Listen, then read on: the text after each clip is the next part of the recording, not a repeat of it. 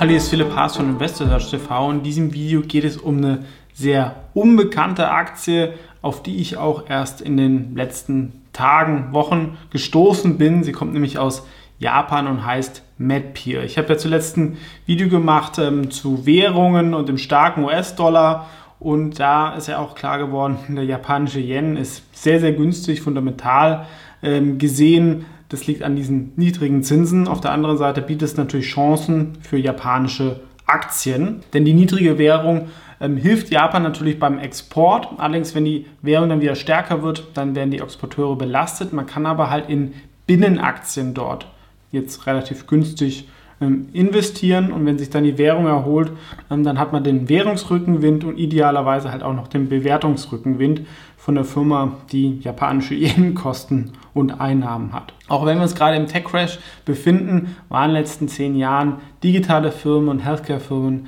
die, die, die immer noch die beste Performance hatten und deswegen finde ich auch immer Firmen interessant, die diese Trends verbinden und ähm, MedPeer profitiert auch noch halt von der demografischen Entwicklung in Japan. Jeder weiß ja, dass Japan überaltert und ähm, ähnlich wie bei uns hierzulande wird halt die Nachfrage nach medizinischen Dienstleistungen, Betreuungsdienstleistungen ähm, in den nächsten Jahren explodieren. Und jede Firma, die da irgendwas durch digitale Tools, Technik etc. was verbessern kann, hat natürlich Rückenwind. Und wie gesagt, ähm, Medizin und Healthcare läuft halt auch nicht so mit der ähm, Konjunktur. Ja, hier äh, versteht man nur Japanisch. Das hier ist der Gründer, ja, der ist selber ein Arzt. Sowas finde ich schon mal gut. Ja. Man hat eine gründergeführte Firma und dazu noch einen Arzt, also Techniker. Und sie haben nicht nur dieses MedPeer. MedPeer ist ein Netzwerk für Ärzte. Das ist ungefähr ein Drittel der japanischen Ärzte sind dort aktiv und tauschen sich über die Effizienz von Medikamenten und anderen Sachen aus. Ist ein bisschen wie Doximity zum Beispiel in den USA oder ja, was leider ein bisschen unter Erwartung geblieben ist, ist DocCheck hierzulande in Deutschland. Basierend auf diesem Netzwerk hat man natürlich Zugang zu dieser Zielgruppe und kann natürlich noch, noch weitere Services äh, hinzubauen, ähm, idealerweise natürlich mit ähm, Joint Ventures und das haben sie gemacht. Das werden wir gleich jetzt hier auch noch in der Investorenpräsentation sehen. Ja, und die Vision ist halt das Thema Healthcare ähm, ähm, besser zu machen. Ähm, MedPeer ist wie gesagt die erste Firma und steht für ungefähr 70 Prozent der Umsätze des Unternehmens. Sie haben aber auch noch Kakari, das ist ein System für ähm, Apotheken, das zum Beispiel vom Arzt schon direkt ähm, der Apotheker mit einem E-Rezept ähm, das Medikament vorbereiten kann. Ihr seht, es gibt erst drei Jahre diesen ähm, Service, ähm, aber es ist auch vielversprechend. Gibt es ja auch bei uns hierzulande, dass die Sachen an etwas Ähnlichem arbeiten, aber auch weitere, ähm, die nennen das Healthcare Solutions Sachen. Ne? Das eine hat eher dann die Zielgruppe Doktoren, wie hier das sogenannte First Call, wo es ähm, ein cloud-basierendes Healthcare Management gibt.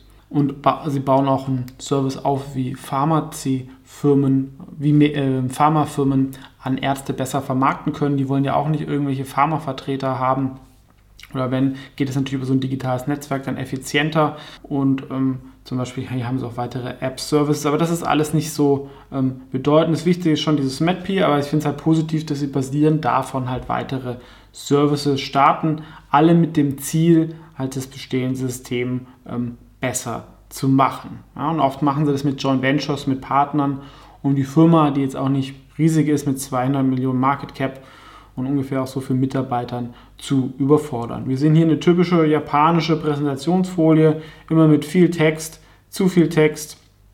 Ihr seht, daran sieht man aber auch, ja, man ist nicht ideal aufgestellt für, ähm, sag ich mal, dass man den Leuten zu viel Sachen verkauft. Aber das ist typisch japanisch und bietet natürlich auch ähm, Chancen. Dazu ist die Firma, hat auch Netto Cash und ist profitabel, eine Wachstumsfirma. Ähm, zuletzt ähm, waren die Gewinne in einem Jahr rückläufig, weil es halt so Gegenläufe Corona-Effekte gab. Ne? Dann wurden halt auch Marketingbudgets mal wieder äh, weg vom digitalen Channel geführt. Sie haben auch so ein, ein Video-Tutorial-Thema für junge Ärzte oder Studenten, ähm, was dann von Corona, sag ich mal, als es vorbei war, nicht mehr profitiert hat. Ähm, trotzdem per se sind die Margen immer noch sehr, sehr hoch und das sollte sich im nächsten Jahr auch wieder normalisieren. Und wichtig ist, dass der Umsatz ging auch weiterhin nach oben. 1,2x bedeutet hier 20 Prozent, also auch im schlechten Jahr ist man noch mit 20 Prozent gewachsen, davor war es 40, 50 Prozent. Vor allem dieses Healthcare Solutions, das kleine Segment, wächst noch stärker, wobei hier auch Übernahmen eine Rolle spielen. Wir sehen hier die leicht rückläufigen Operating Income, aber es ist immer noch eine ähm, Marge von 14 Prozent, wo andere Firmen, glaube ich, immer noch sehr, sehr neidisch wären und im nächsten Jahr ähm, sollte das sich dann auch wieder auf 20, 25 Prozent ähm, angleichen. Und wir sehen, die Firma hat ja, 360 Mitarbeiter, wovon ein gutes Drittel im Engineering arbeitet und viele auch im Business Development, ähm, relativ wenig Support, ähm, was ähm, eigentlich auch positiv ist. Das sind, das sind Sachen, die kosten und die anderen Sachen sind eher Sachen, die dann in den Businessaufbau laufen. Ist sehr, sehr breit ja, aber es, wenn wir sagen, man will top-down in Japan investieren, in eine defensive Wachstumsaktie ähm, und findet da noch den Healthcare-Sektor ähm, spannend, dann ist, denke ich, NetPeer sehr interessant. Und die Aktie ist halt auch wirklich nicht teuer. Aufs nächste Jahr haben wir hier einen KGV von 16, Netto-Cash und eine absolute Marktkapitalisierung von 200 Millionen. Das ist für sowas sicherlich nicht viel. Ähm, also auch das Kurs-Umsatz-Verhältnis ist unter 2 fürs nächste Jahr. Und die Aktie kam auch deutlich runter. Ne? Also im Top ja, vom Corona-Boom waren wir schon mal bei 9000 oder 8000. Jetzt ist man bei 1400 Yen. Zumindest so bei 1000, 1100 gibt es auch eine ordentliche Unterstützung. Da könnte man im Worst Case auch nochmal hinkommen. Ähm, aber es zeigt auch, ähm, dass das absolut nicht viel ist, weil es gibt einen Konkurrenten, die M3, die eigentlich nicht ganz so digital aufgestellt sind, noch mehr so im Marketing sind, die sind halt 18 Milliarden wert. Ne? Also fast das hundertfache. Ähm, und die haben hier sind EV-Sales von 10. Ja, und das Geschäft von denen ist, ähm, wie ich das beurteilen kann, nicht schlechter. Ja? Also allein vom Multiple wäre hier ein ziemliches Re-Rating ähm, möglich. Ich würde mir halt sowas halt auch erklären, weil halt ein MedPeer relativ unbekannt ist ähm, gerade für internationale Investoren und natürlich auch für eine Liquidität. In sowas gehen halt dann keine großen Fonds und ETFs rein, die sind dann in der M3. Und in so einer Aktie sind dann halt eher ähm, Privatanleger und ganz kleine Spezialfonds. Wenn die dann Abflüsse haben, dann gehen solche Aktien halt auch mal ähm, nach unten. Ja, aber bevor es weitergeht, noch ganz kurz der Hinweis. Ich bin indirekt in ähm, MedPeer mit einer Mini-Position über den Fonds investiert. Daraus können sich Interessenskonflikte ähm, ergeben. Das hier ist keine Anlageberatung oder Anlageempfehlung.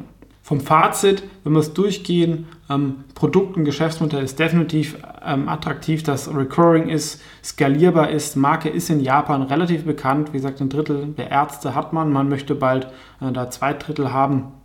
Marktgröße ist trotzdem jetzt nicht so gigantisch, da man halt nur in Japan ist und halt aktuell auf Ärzte bezogen ist, aber man hat doch ein ordentliches Marktwachstum bei überschaubaren Wettbewerb und ist eher ein defensiver Player. Dazu finde ich vor allem halt eine gründergeführte Firma mit einer guten Kultur, einem ordentlichen Umsatzwachstum, profitablen Wachstum und auch einer Netto-Cash-Bilanz, anders halt als typische amerikanische Firmen, die dann ähm, extrem defizitär sind. Und da sehen wir, hier gibt es schon ordentliches Aufwärtspotenzial und ist ja nur aufs nächste Jahr also wenn sie weiter wachsen, so mit 15, 20 Prozent, dann sollte das auch noch als jährliche ähm, Rendite dazukommen. Ähm, und das gibt es, glaube ich, schon ein gewisses Abseitspotenzial. Aber äh, halt auch dazu gesagt, das ist eher auch eine Idee, um noch was im Bereich Japan zu haben, ähm, mit einem defensiven Wachstumsaktie, die von den ganzen Problemen der Welt ein bisschen weniger betroffen ist.